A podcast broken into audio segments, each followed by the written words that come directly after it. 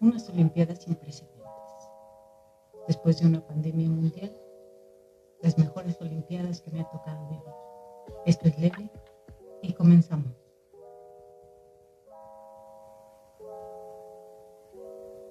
Hola, buenos días. Estamos aquí, toda la familia reunida. Hoy tengo la fortuna de que mis hijos estén aquí. También mi compañero de aventuras, mi esposo. Buenos Hola, días. buen día. Buenos días. Hola. mi, mi acompañante de siempre, mi hijo.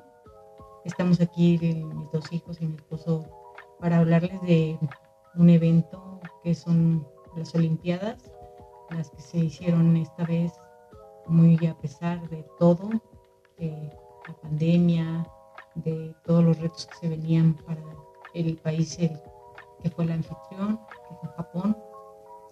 Estamos en el 2021 con las Olimpiadas 2020. Algo que me trajo a mí contradicciones porque no sé por qué les pusieron 2020. Pero más, en fin. ¿Qué les parecieron las Olimpiadas? Lo poco que pudimos ver porque pues las Olimpiadas estaban en diferente ¿cómo se llama? Horario. ¿Qué les parecieron? ¿A ti, marido?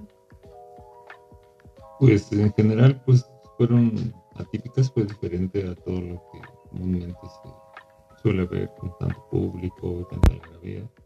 Ahora fue muy austero todo, pero en general, pues los atletas venían bien preparados y mucho más sensibles, porque quiero pensar de todos nosotros pérdidas familiares o pérdidas humanas alrededor de la gente. Entonces, pues los atletas igualmente venían muy, muy sensibles, entonces todo, todo estaba a flor de piel. ¿A ti, corazón? Pues igual fueron una... A mí lo que más me sorprendió es que pese a todo lo que pasó fue una, una competencia llena de sorpresas donde a veces, en la mayoría de las competencias las los favoritos no eran no no no fueron precisamente los que ganaron sino gente que tal vez ni siquiera habían volteado a ver y arrebatando se arrebataban entre todas las medallas de oro de todas. Hubo muchas sorpresas, muchas sorpresas de atletas que no se esperaban, no se contaba con ellos. Qué. Pues por mi parte también, porque había muchos, como dice mi hermano, que eran favoritos para ganar o por lo menos para estar en un podio y no, no, no llegaron. El que más me sorprendió, el que más tengo en- presente en mente, es Johan Blake, que era el sujeto que iba atrás, atrás de Usain Bolt y que no ni siquiera clasificó a la final. el velocista. Sí, no, Mm. me sentí muy mal por él porque tal vez no se preparó bien o se confió que no iba a haber, no iba a haber olimpiadas y al final se las hubo, no sé, pero no, no hizo nada. No, pues es que tam- bueno, yo creo yo que también tuvo que ver mucho que las, ¿cómo se llama? Los deportistas, mantener un nivel olímpico no es cualquier cosa y mantenerlo un año más. Fueron cinco años. Sí. Sí, o sea, porque llegaron al punto de, de cuando eran las fecha, la fecha de las Olimpiadas original y tuvieron, en ese punto. ajá, en sí, ese claro. punto estaban en su máximo. Mantener ese punto un año más. Y con todo lo que Sí. hubo, no podían salir a entrenar a otros lugares, no podían, este, ¿cómo se llama? Al principio yo creo que ni convivir con sus entrenadores. Supongo que cuando hubo el recogimiento de que no podías convivir con más gente que no fuera la de tu familia, yo creo que ahí también superar no eso. eso también le abrió la puerta a muchos atletas.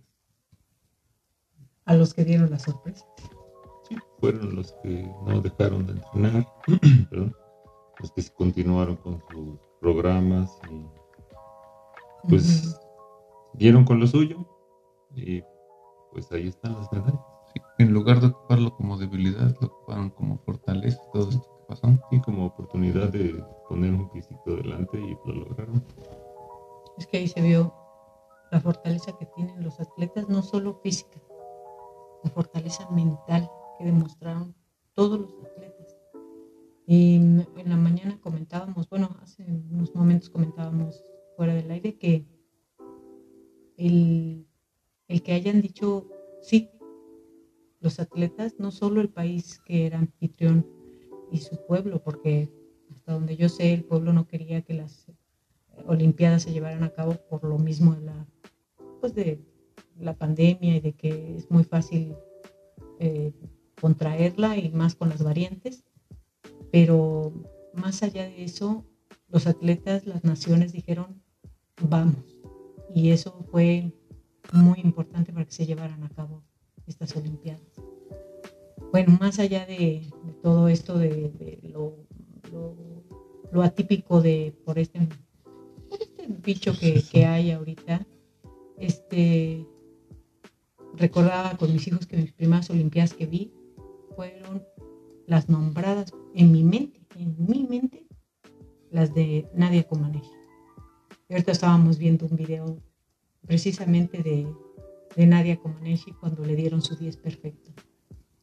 Y yo no sé, creo que para mi esposo también la primera mm, Sí, de hecho, en, mi mente, que yo recuerdo de los primeros atletas fue Nadia, porque fue tan mencionada los 10 perfectos que tuvo, que yo era un niñito de escasos años, entonces, entonces yo recuerdo que se mencionaba en la casa.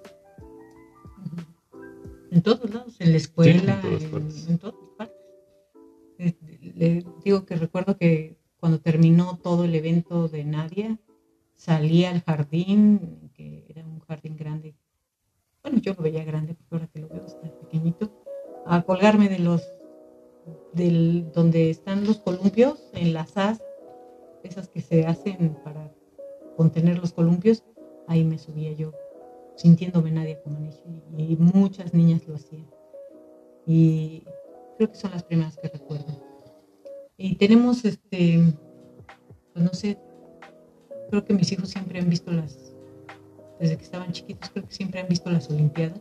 Somos muy, nos gustan las Olimpiadas, los mundiales, los mundiales de fútbol. perdón por y este, nos gustan los mundiales de, de, fútbol también. Nos gustan, a mí en lo personal, las, ¿cómo se llama? Cuando empiezan. Las Inauguración. Inauguraciones. Creo que son, bonitas. Y teníamos, también estábamos platicando en las otras ocasiones de mm, los medallistas en México, ¿no? Es decir, eh, estábamos viendo la información que era, desde 1900 tuvimos nuestra primera medalla en México. Fue una medalla de bronce en polo por equipo en París. Y de ahí en adelante tuvimos Los Ángeles, eh, después de 32 años tuvimos la, segunda, que fue en lo que pues, creo que son, es bueno México, sus deportistas en el box. Creo que tenemos buenos, ¿qué se les llama? Pugilistas. Pugilistas. Pugilistas. Y, esa fue de plata, pero fue después de 32 años, fue en 1972, en cuando se obtuvo la plata y de ahí han venido varias este, bronces, platas, y nuestra primera de oro fue en, 1948. En equitación fue oro, fue en equipo varonil. acuérdense que antes las, la gran mayoría de las pruebas eran varoniles. Sí. ¿Existirían mujeres en esos entonces? Mm, no sé, no tengo el dato. No, pero hablo de que sí, había deportistas mujeres que participaran en. Tú sabes, sería. No, yo tampoco. Y nuestra primera medalla de oro fue en, equitación, que supongo que han de haber sido. Dice el primero, el primero fue Humberto Mariles en equitación, que fue oro. Y perdón, la primera medalla de oro que tuvimos ah, no tiene nombre, por eso no se los di. La de plata, sí, de boxeo, en 1932, fue Gustavo Boadilla. Y pues de ahí ya se vienen varias. Tenemos otra de oro en, las mismas pruebas en Londres en 1948. Por equipo varonil, también se ganó en, en oro. Y de ahí para acá, pues no quiero dejar de nombrar, pero sí son, creo que hasta el día de hoy, con las cuatro de bronce que, se trajeron en estas Olimpiadas 2020, creo que son 70 y, no saqué el número, 74 por ahí medallas que ya tiene México, que son, me parece que las que sacó China esta vez, en estas Olimpiadas nada más. Este, no, creo que sacó 80 y tantas. No, bueno, nos quedamos cortos. y este, pero bueno, también hemos tenido nuestros, nuestras medallas. Y de ahí es cuando recordamos las de 1900. Bueno, las que nos tocó vivir fue esas. Estábamos viendo también un video de el marchista. ¿Cómo les dije que se llamaba? En 76. Fue. Mm, sí, fue en 76 pero tuvimos otra que, que, fue oro en educación con el Tibio Muñoz. Ah, ayer también se las, puse en video, que fue muy emocionante, pero tras un evento muy mm, fuerte, para, porque las Olimpiadas se llevaron aquí en México en 1968 y pues no hay en México quien no sepa qué pasó en esa fecha pero la, la, la carrera se llama, no, no se llama carrera. La competencia de natación de esa vez del Tibio Muñoz fue sensacional, se oía la gente gritar México, México. Yo los invito a que vean el video, está súper padre, busquen el Tibio Muñoz en 1968, está muy emocionante, aparte muy emotiva, porque se ve el muchacho mm, entre la alegría y sollozos, muy tímido. Mm. Solo él sabe lo que estaba sintiendo. Exacto, porque tan reciente el evento de lo que había pasado, eh, pero la carrera es sensacional. Ustedes la pueden ver. Los narradores. Los narradores se atoraban, se atropellaban a la hora de ir de la emoción de la este, narrando. Y luego, pues de ahí, ¿por qué me fui a 1976? Porque solo recordaba yo a Nadia. O sea, de ahí tenemos más, pero que me hayan emocionado. Vino la marcha de, de este señor en 1976, que fue Daniel Bautista. Es el, es el marchista, en donde gana la, la medalla de oro ¿Quién fue el de la plata? El. ¿Cómo se llama? Pedraza. Fue en unas Olimpiadas. En el 68 fue Pedraza. Mm. Fue en el 72. Ah, sí, en el 72. En el 72 fue. No tengo Pedraza. Pero bueno, el, el que más me emocionó a mí fue Daniel Bautista porque cuando iba en la caminata o en la marcha, ustedes ven una personita pequeñita, menudita, contra unos que eran alemanes.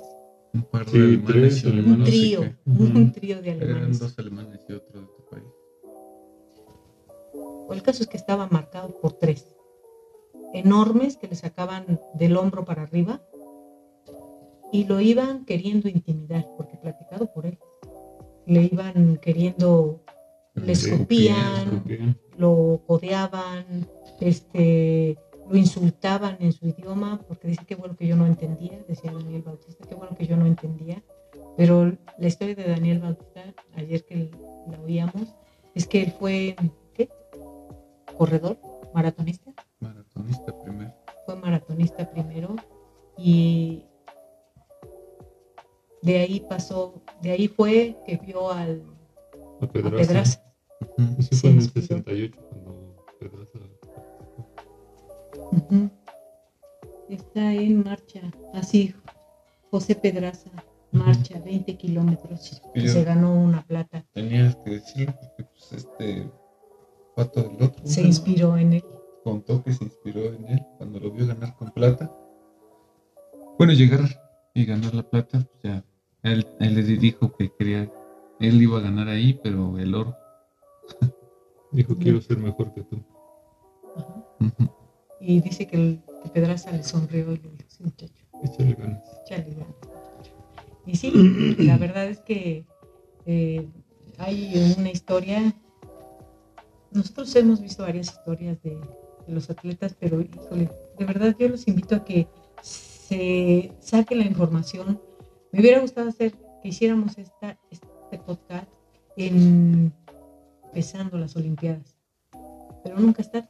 Pueden verla ahorita este, y sacar eh, la información de las medallas, quién las ganó, y de ahí vayan eligiendo ver videos. Hay videos casi de casi de todos nuestros atletas.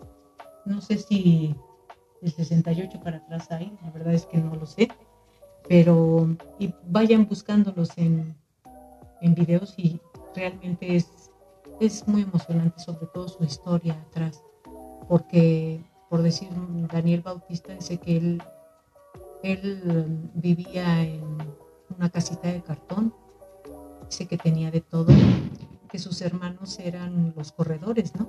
Uh -huh. Todos o corrían. su hermano. No me acuerdo. ¿Sus hermanos o su hermano? Su hermano, bueno, uno de sus hermanos era corredor ya. Creo que todos se dedicaban a eso, pero uno de sus hermanos era el que era corredor. Y era por el que él empezó a correr. Después dice que después de ver la carrera de Pedraza, dijo yo quiero ser marchista dice que inmediatamente se, puso, a, marchar. empezó a ser marchista. Su pan se salió. Se salió a, a, a, ser marchista y hasta que tuvo la oportunidad de, de, de, empezar a competir como marchista, porque parece que también se reían porque quería ser marchista, porque no lo hacía bien, pues sí, no tenía una buena técnica hasta que fue a pedir una oportunidad al Comité Olímpico y ya cuando fue cuando se encontró con Pedraza y con, con Raúl González, que creo que ya entrenaban con el profe este alemán, no sé cómo se llama. Este, cuando que le el dijo profe yo, alemán es el dueño de todas las, bueno, es el Es el- autor ajá, de todas las medallas de en marcha que tenemos en México. Ujú. Y do- cuando él se retiró, se acabaron los marchistas. ya en no México. hubo más machistas Ajá. de medallas, obviamente. obvio, que produjeron medallas. Y busquen, busquen las historias, de verdad están, híjole, quisiera uno contar y contar solo de uno, porque mm, de ahí vinieron pues Raúl Ramírez, este, Raúl González. digo Raúl González, y, y- y vinieron muchas más medallas, que hemos tenido, no sé, de oro, veo dos, bueno, sí son varias, ¿eh? No, no tenemos poquitas. Más de, Sí, pues Ernesto Canto, Más de 20, Raúl ¿no? González. Este, Raúl sí. González tiene en 1984, que lo recuerdo porque dicen que se paró México cuando él entró, venía entrando y venía en primer lugar, se paró, se paralizó México. En 50 kilómetros sacó oro y en 20 plata. O sea, en unas mismas Olimpiadas, él se llevó dos. Y este y de ahí vienen Héctor Suárez, Mal- Manuel el Yosemite, pero ese es En ciclismo. ciclismo. en boxeo Héctor López, Mario González en boxeo, Jesús Mena, a veces en clavados. Jesús Mena era Jesús, Jesús Mena. ¿eh? Después no sé, se hizo de la Federación de, de- Se retiró y se metió a la federación. Cuando todavía Plata seguía este, ganando sus platas. Sí, Fernando Platas, que se quedó eh, después de Jesús Mena. Y pues creo que es el clavadista que más medallas ha tenido en los clavados para México. Carlos Mercenario en 1992, 50 kilómetros marcha, una de, de, ¿cómo se llama? De plata. Y, creo que la que mis hijos han de tener más en mente de nuestras, de las medallas, pues ¿quién creen que sea? Soraya Jiménez. Mm. Creo que es así les tocó a mis hijos vivir la intensidad de lo que es una olimpiada, que ya los dos ya estaban grandecitos. ¿Cuántos años tendrían? Pues, ¿Quién fue? Soraya Jiménez, uy, creo que acababas de 20 nacer. años, yo tengo 21. Soraya Jiménez, tú tendrías que unos. Cuatro. cuatro, Ah, te digo, cuatro, cinco años. sí, cuatro añitos y este estábamos hablando que les dije que habían visto su historia de Soraya Jiménez. No, no estamos diciendo que todos los demás que hayan hecho sus, que hayan logrado sus medallas, los estamos dejando aparte. No, no, no, no, no, no.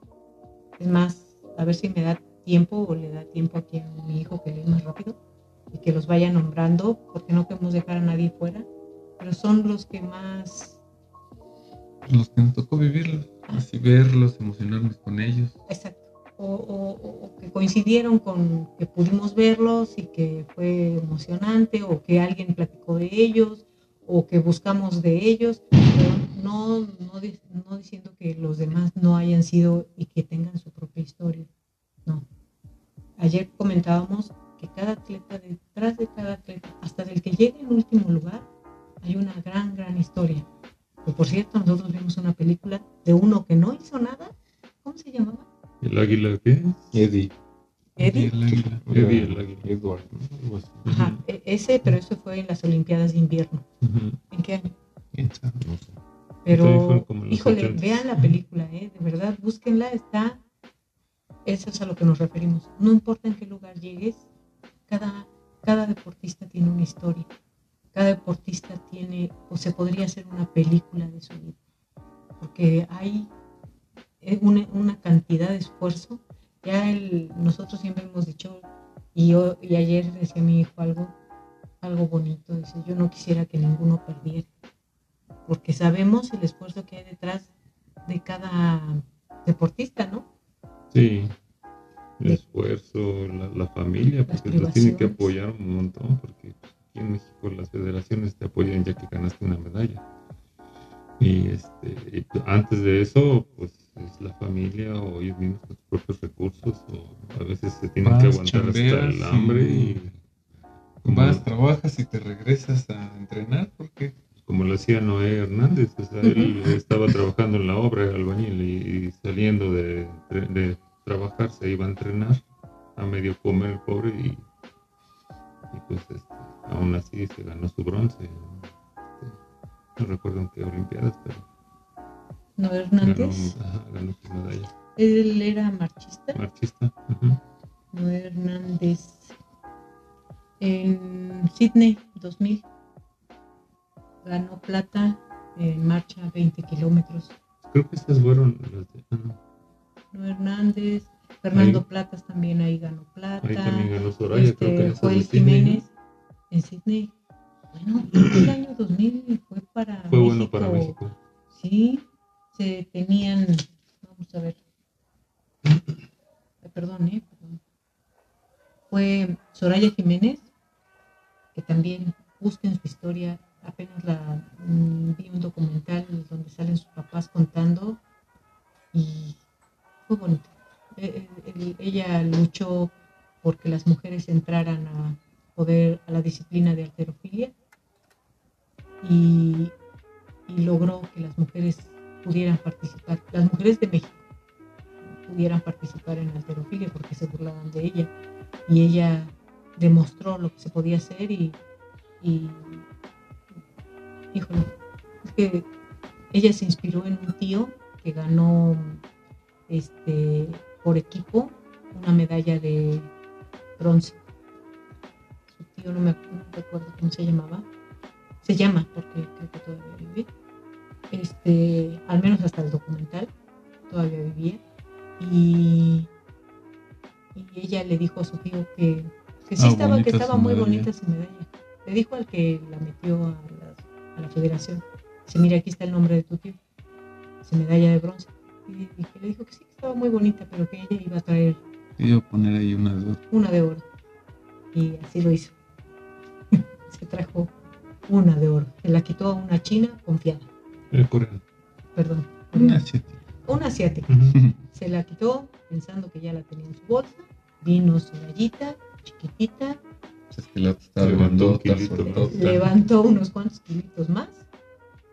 Casi, casi desterió. Se estuvo quietecita el segundo que tenía que estarse. Y nos trajo la medalla. Y, y, mm, ay, que me da mucha emoción.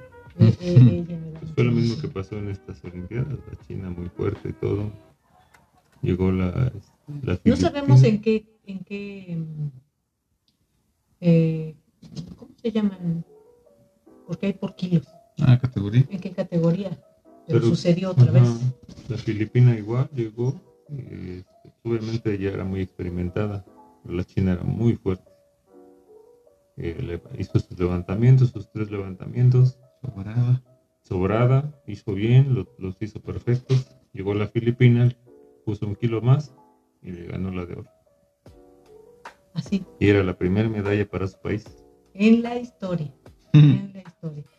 Y de veras, ojalá hayan visto las Olimpiadas. Se hicieron cosas maravillosas con personitas que nadie esperaba ni daba nada. O sea, iban como cualquier otro representante. Y se llevaron como ningún otro representante sus medallas a, casa. Este, y, y, y vean, busquen una lista de nuestros medallistas y de verdad, dense la tarea de buscar documentales o su historia o que ellos, ahora ya tenemos la oportunidad de que ellos mismos platiquen el momento. Búsquenlos, es bien bonito. Y no, yo, quiero también decir que estoy muy emocionada porque Centro y Sudamérica Qué bárbaros. Cuánta medallas se llevaron. Las que tal vez este año no, estos Olimpiadas México no tuvo. Sudam- Centro y Sudamérica, qué bárbaro. Eh, estuvieron ahí, pelearon, estaban entre los. Ah, antes de decir esto, también la gimnasta, que quedó en cuarto lugar. Ah, sí. Que ¿Cómo se todos la niña? criticaban. No me acuerdo, pero fue muy criticada aquí en México. Ya sabemos que no. Pero sí, este, ¿Cómo se llama esa gimnasta? eh? este, sí se ganó su. Bueno, llegó en cuarto lugar, siendo que llegó como en treinta y tantos o algo así. Y qué bien lo hizo, ¿eh? Qué bien lo hizo. Ya, aparte que ya es experimentada ella, porque creo que son sus segundas Olimpiadas, y, y es la que sale en los comerciales, que, que sale así con una música tipo Coco, y sale brincando así desde chiquita y hasta que se hace la gimnasta que ahora es. Sí, hizo muy bien las cosas, ¿eh? Muy bien las cosas y, pues muchas felicidades también ella. Hizo las cosas. Como todos los deportistas, ¿no? Lo hicieron con todo su entusiasmo. Nosotros siempre hemos dicho que nadie va a competir sin pensar en ganar. Siempre tienes una pequeña esperanza para, para ganar, no importa qué tan grandes sean los demás. ¿no? Y los centroamericanos también, qué padre. Hubo muchísimas las sorpresas de, por decir, Venezuela, en salto de longitud. Sí. Esa La mujer gimnasta saltó mexicana, perdón, se llama Alexa Moreno. a la gimnasta que quedó en cuarto lugar. Ujú.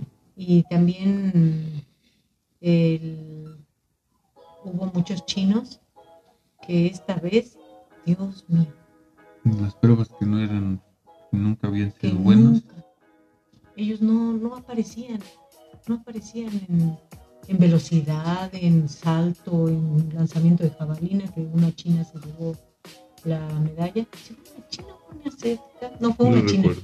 fue una china la que se llevó la medalla en velocidad este pues ahí estuvo como en cuarto lugar creo este Pero los chinos cabeza. ya empezaron a ya no nomás es gimnasia ya na- no nada más es este ¿qué, en qué otra cosa son ellos súper buenos También alterofilia es muy. ajá ya ya no sé qué ellos no se han quedado ahí estancados no han soltado pero no se han quedado han seguido sacando este, ¿cómo se llama? Atletas nuevos de nuevas disciplinas. Y también ahora en estas Olimpiadas se estrenaron varias disciplinas, fue la de, no sé cómo se llaman, las de patineta. Skateboarding. Este, ¿Cuál otra se estrenó? Sorfeo. Ah, esa, esa estuvo buena. Esa estuvo muy, muy, muy emocionante. Digo emocionante porque ahí es la naturaleza la que te ayuda o la que te perjudica. Sí, pero una buena onda, sí, ¿no? Ya no existe. porque no me acuerdo si fue una atleta japonesa a la que las olas no le quisieron hacer caso. No, no se le dio, no se le dio la ola y la esperaba, porque ahí es cosa de esperar las olas. No vi bien cómo son las reglas, yo nada más lo que sabía es que tenías que esperar la ola más alta. Una regla era pasar por el túnel, o sea, por en medio de la ola, eso que sacan siempre las películas de sus padres que tocan a un ladito del agua eso era para puntos, eso te sumaba puntos. Y no me acuerdo, dieron las reglas de las nuevas disciplinas. Es que cada vez que empezaba la... cuenta, Empezó el sorteo, empezó la prueba y te explicaban todas sus reglas, todas sus reglas.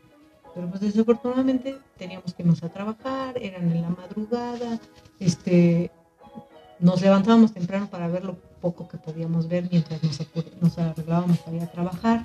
Este, pues todo partía creo que desde las 5 de la mañana, no sé si durante la madrugada, no lo sé. Pero nosotros veíamos de las 6 en adelante, porque y de las 6 a las Ocho. 7 y media, más o menos, ¿no? Bueno, yo a las 8, pero por si tú te ibas a las a- antes de las 8 y terminaba y pues ustedes disculparán, no, no podíamos ver todo ni, ni estar bien informados de todo. Casi veíamos en la noche lo que se daba ya en vivo y, y algunas repeticiones de, de cosas, ¿no? También que el keniano, hay un keniano que ganó, Kipchoge. Kipchoge, así se llama, El del maratón. que todo el mundo habla de él, dicen que es un hombre de un espíritu sencillo, de una calidez humana maravillosa y un filósofo natural, dicen que le encanta la lectura y, y dicen que es una maravillosísima persona, que supongo que harán con el tiempo una película de él, porque todo el mundo habla de él.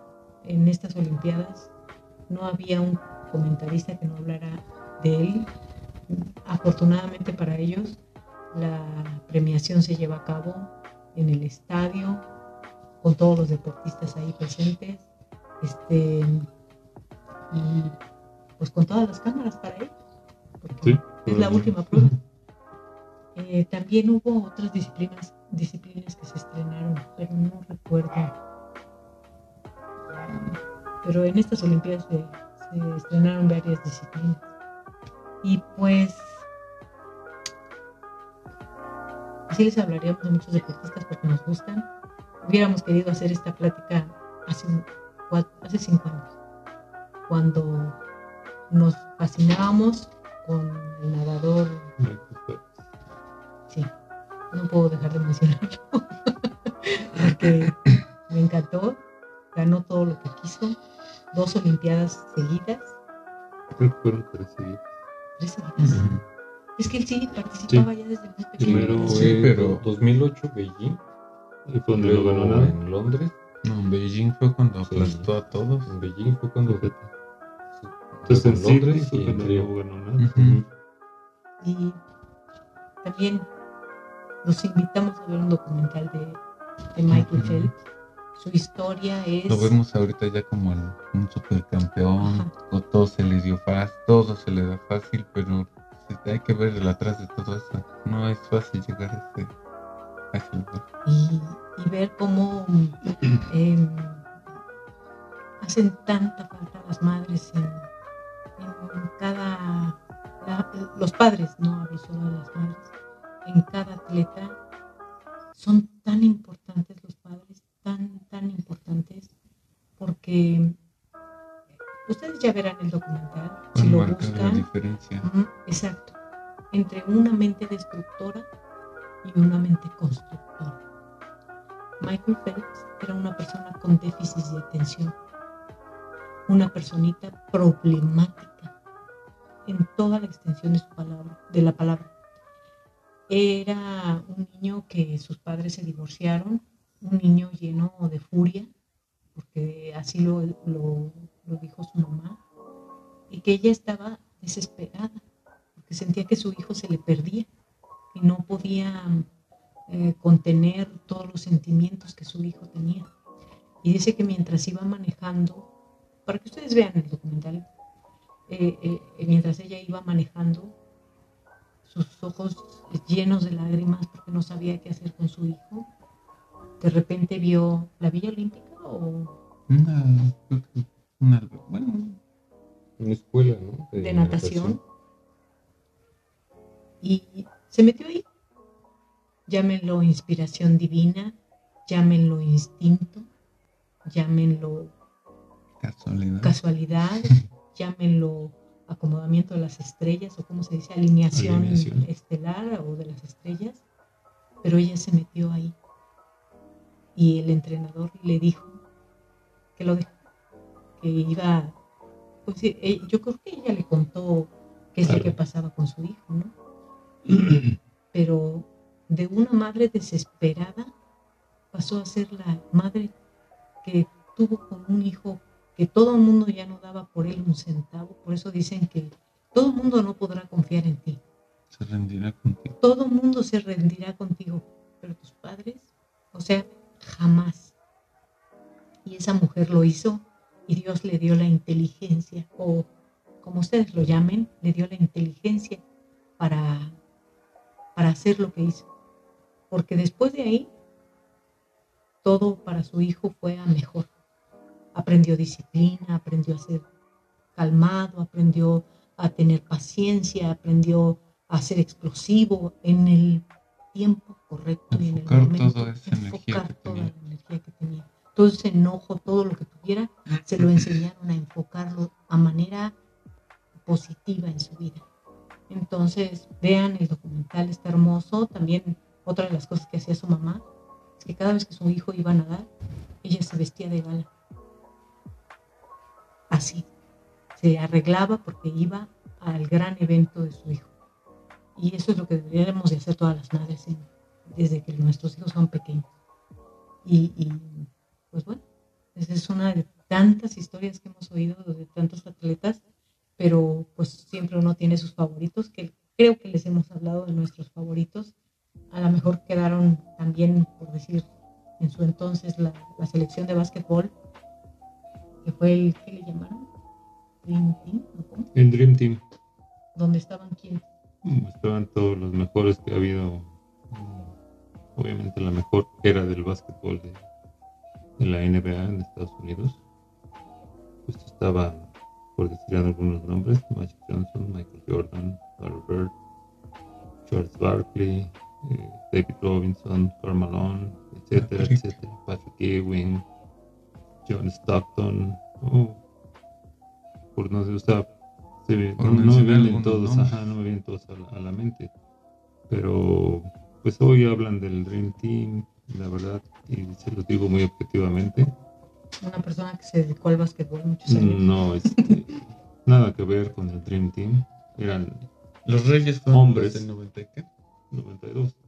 Que los nuevos, man. Eran, eran hombres realmente que sabían jugar al, base- al baloncesto, sabían hacer buena defensa, sabían hacer buen equipo ofensivo, sabían correr la duela, sabían asistir, sabían anotar, sabían bloquear, etcétera, etcétera. Todo lo que un basquetbolista debe de hacer, lo hacían bien. Ahora, pues, desafortunadamente el básquetbol ha sufrido un cambio en el que es más importante meter muchos tiros de tres puntos a defender una canasta, hacer un equipo que tenga un buen este, Hacer las cosas con técnica. ajá, con técnica, porque ahora hay pues nada más es brincar, eh, clavarla y el defensivo pues no hace nada. O sea, Piensan que es más lamentablemente fácil, es más importante el show. que un buen juego, hacer un, un- un buen juego da más, un show más espectacular. Sí, que- porque- Pero no lo hace tan espectacular. no, No, por eso, un buen juego más show Ah, que... claro. Ujú. los papás del, del, del slam dunk, como fue Julius Irving y Michael Jordan, este, pues lo, lo hacían así porque era su naturaleza y era ellos eran unos hombres fuera de serie. Era el plus que le daban a su juego. Entonces, no era ajá. la Ahora, base. ahora ya todos lo quieren hacer de esa manera y pues no, no, no luce, honestamente, no, no luce un juego de tanta exhibición y, y tan poca defensa. Y ese es, ese es No, un- y, yo recuerdo, yo, yo no sé de básquetbol, mi esposo sí, porque jugó muchos años básquetbol. Sin presunción puedo, puedo decirles que sabe mucho de básquetbol, no solo mm, de los basquetbolistas, sabe muchas técnicas, siempre fue bueno, creo que fue lo que me llamó de la atención, porque lo conocí en, una cancha de básquetbol de la colonia. y este eh, sabe mucho y, y lo que yo vi en ese, es- esos juegos, ¿cuándo fue? En Mm, 92. En el 92. Este, Barcelona. lo que vi es que los que jugaban con ellos no les importaba perder, porque sabían que perdían contra los mejores. No les importaba, terminaba el partido y ellos felices querían sacarse fotografías con todas esas estrellas que estaban ahí, querían, aplaudían los mismas este, canastas, este, ellos mismos disfrutaban el momento que estaban viviendo con tanta estrella jugando básquetbol. Pero como nota debo de decir que aunque lo disfrutaban, no dejaban de pelear? pelearles. O sea, Ajá. era un, un partido real, nada de que, ay, te dejo porque eres mi ídolo. No, no, no. no, no. Al contrario. Jugaban a lo más que ellos podían, pero Querían Al darle final- al ancho a, a- al al equipo. final, al final del, del partido, eh, Lucía pues, quién era el. ajá, eh, iban y, y los abrazaban y se tomaban fotos. y- Pero eso ya era terminando el partido. Sí. Mientras el partido era una lucha sí, sí, sí, por ganarle al mejor. sí. Así. Y ahora pues ya no, este, pues ya no es esa ilusión, ¿no? De, de conocer a los Ya no NBAs. hay, por decir, eh, aparte del entusiasmo que había en ese entonces por jugar con ellos, creo que la- el pleito era no por jugar una medalla, creo que en ese momento era por jugar con ellos, con ellos. contra ellos. Sí. Y para el- ver, para, para darse un quién vive, ¿no? A ver qué tan para bueno medir soy. qué tan... Ajá, qué tan bueno soy. contra ellos, ¿no? Y- y, pues ellos, ¿qué podemos decir? Ellos sí se divirtieron. Ah, pues, Se divirtieron. Anotaban, iban y chocaban como si fueran niños. Niños Haciendo jugando. Cascareando. cascarita. Sí, eso sí. Es- es- Eso fue. Es Deberían de eran- ver ese partido. de- eran juegos de que- esas que- Olimpiadas. eran jugadores que dominaban el- el- todos los rubros del, del deporte. Que cada uno podía hacer poste, este, llevar el balón, Sí, colarse, lo que fuera. Cada uno, no nada más. Cada quien su posición y volaban y se clavaban. Así es. Sí, y eh, así tenemos varias, ¿no? También cuando México jugó fútbol. Y que le ganó a Brasil. Ese, ¿Quién? el- cuando México jugó fútbol y le ganó a Brasil, pero no sé en qué, qué Fueron las pasadas. Fue en Brasil. Ujú. En Río. selección 2016. varonil fútbol. ¿No fue Londres 2012? No, Dice selección varonil fútbol oro. Fue en Londres. ah, este sí fue en Londres. Sí, porque en- no recuerdo quién ganó en, en Río. Pero creo que tampoco ganó Brasil. Las arqueras. Bueno, los de fútbol, les voy a decir por qué lo nombro, porque creo que fue una época buena para el fútbol mexicano.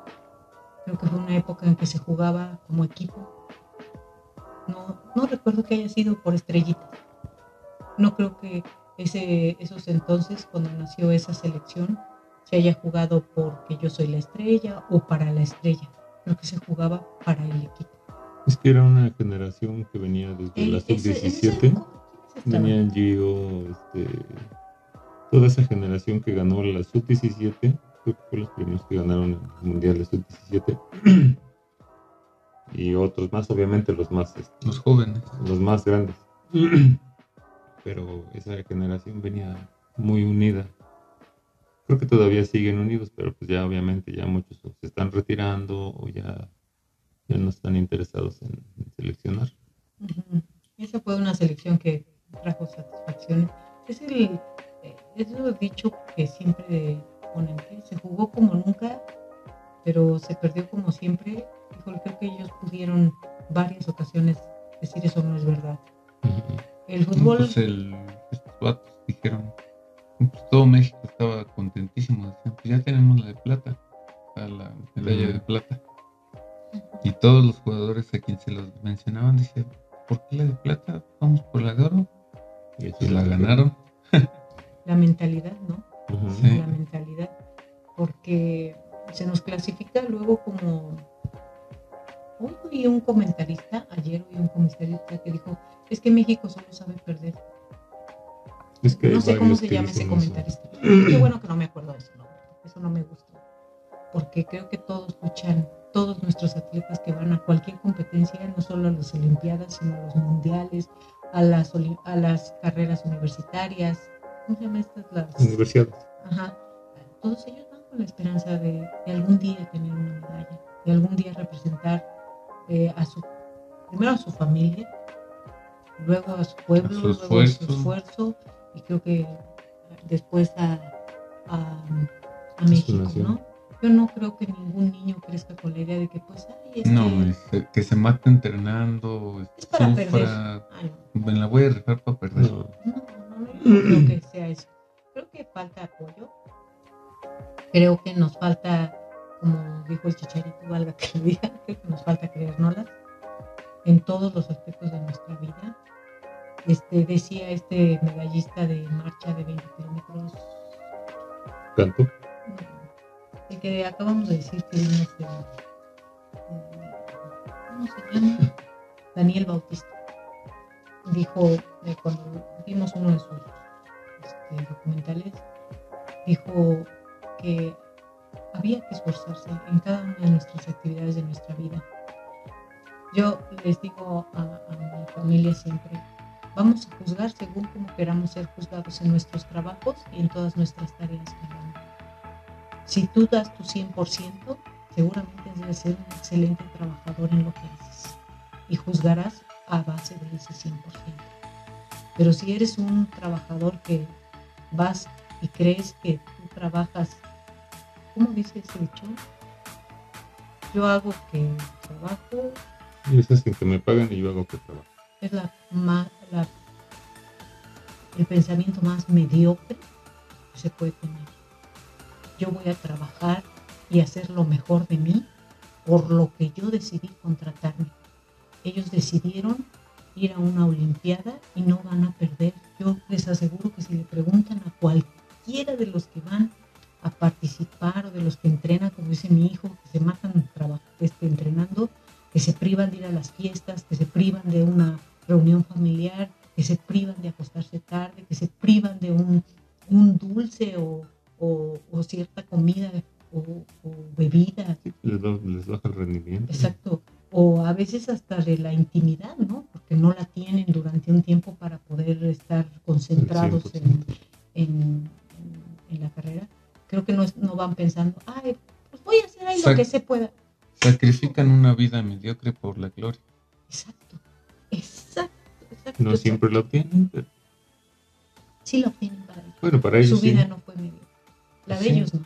Lo que pasa es que la gente que los critica generalmente son gente que no ha logrado nada y se llenan la boca viendo que alguien que lo intentó no lo logró. Es como el, este, comentario que me hiciste hace un rato, cuando Hugo Sánchez se molestó con el comentarista que estaba este, escribiendo las elecciones. Este, porque no, Hugo Sánchez le dijo que él no sabía nada de fútbol y que no tenía por qué decir nada sobre la selección si ellos no saben cómo se esfuerza cada muchacho seleccionado para llegar ahí y dar su mejor esfuerzo. Obviamente hay veces que no se dan las cosas porque, el rival es mejor o, las circunstancias no se te dieron y ya. Pero que este que en la cabeza de todos nos quepa que cada atleta que está ahí a cuadro, que vemos que gana o que no gana, que es mexicano, hace lo mejor que puede con lo que tiene. Así, es sencillo porque todos no ignoramos aquí cómo se dan las cosas, cómo se apoya. Y, no, y por lo que he oído, no es el único país. ¿eh? En el mundo, hasta que no sacas la manita, alguien te, la, te jala. Pero de ahí en fuera no, no hay mucha ayuda al principio.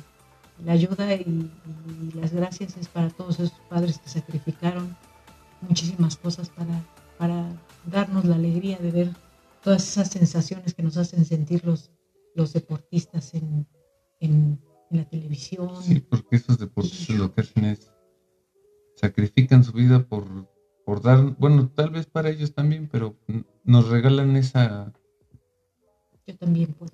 Esa sensación, o sea, no, ellos, ellos pierden su vida por, por así decirlo, porque no es una pérdida, pero pierden su tiempo, todas sus posibles alegrías pasajeras por regalarnos a todos un momento, un momento increíble.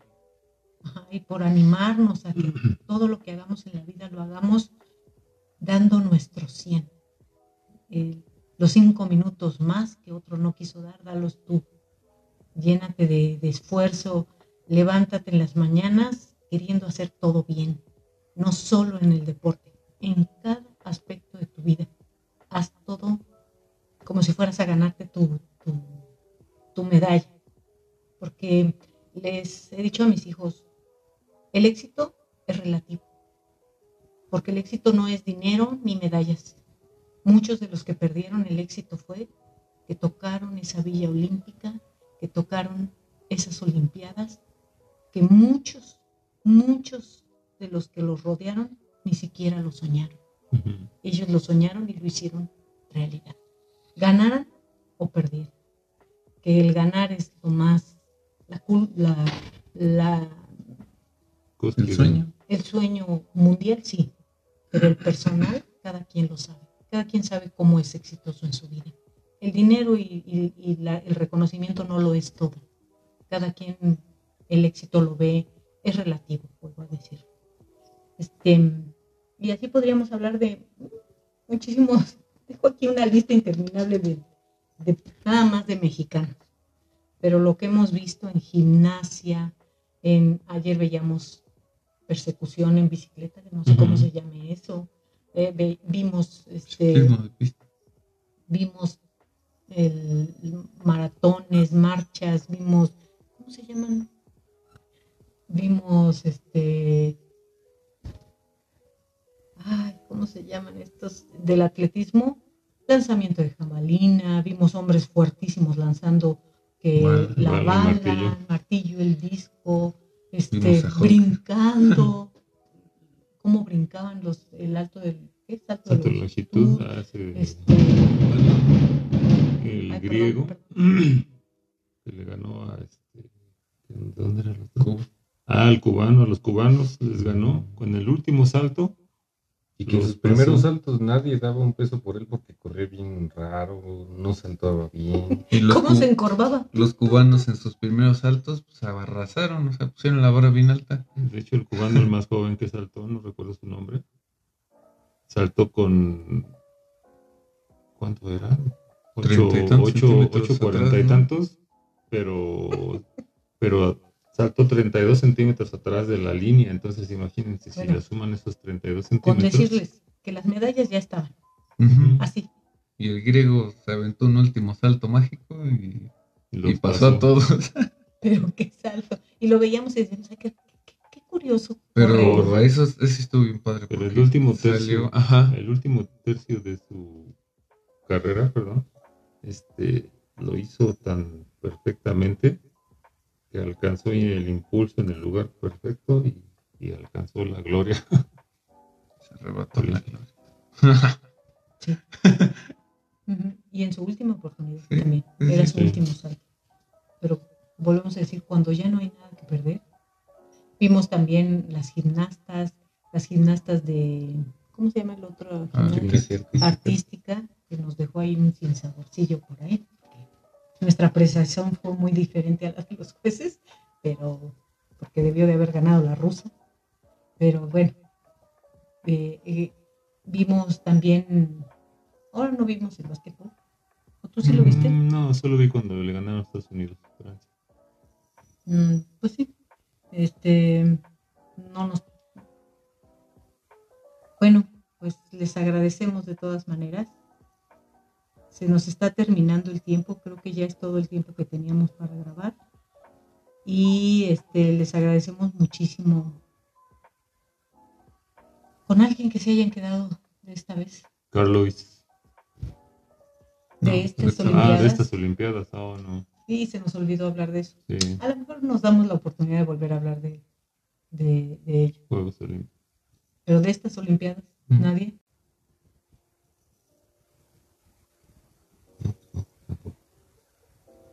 Muriel. Pues no, en realidad no. Me faltó nada más a lo mejor ver a la holandesa Daphne Shippers en la final, pero pues, no. O sea, la, ¿cómo se llama? La rusa de ayer, ¿cómo se llamaba? Dani. Avelina. Avelina. Las gemelas Averinas. Ujú. Ah, porque van unas rusas. Sí, Sí. yo me quedo con ella, que hizo algo que nunca había visto. O sea, porque sí, yo, soy- generalmente sigo la gimnasia y no, no había visto que hicieran un show así. Yo me quedo con todo, con las Olimpiadas. Estas Olimpiadas para mí fueron muy emotivas. Cada vez que hablo de algo me, se me hace un nudito la garganta. Eh, la participación de Japón, el valor que tuvo de recibir tanta gente que podía contaminar su propio país. Eh, me quedo con el valor de los, de los mismos atletas de haber ido a la, a la participación.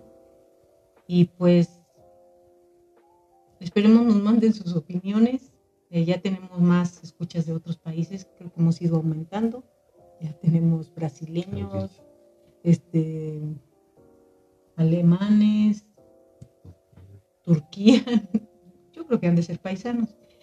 Y pues les agradecemos muchísimo. Tenemos un correíto, se llama Lele Cuenta 70 arroba gmail.com. Ahí pueden mandarnos este, sus opiniones, sugerencias, lo que tengan. Si quieren que les hagamos otra parte de, de este, porque todavía hay muchísimo que contar. Y les agradecemos muchísimo que nos hayan escuchado. Este, les agradezco también a mi familia que esté aquí, eh, porque nosotros nos sentamos a ver estas, estas este, Olimpiadas, cada Olimpiada que vemos, lo vemos en familia, lo platicamos, opinamos dentro de nuestro poco, poco conocimiento sobre todas las disciplinas, sí, únicamente por apreciación. No sabemos nada, no, propia. ajá, apreciación, como espectador, no como gente que sabe. Este, muchísimas gracias, Mario. De nada, fue un placer. Muchísimas gracias, mi hijo el grande. y muchísimas gracias, mi hijo el chico, mi compañero de, de podcast. Les agradecemos. Esto fue Leli. Los esperamos a la próxima. Adiós.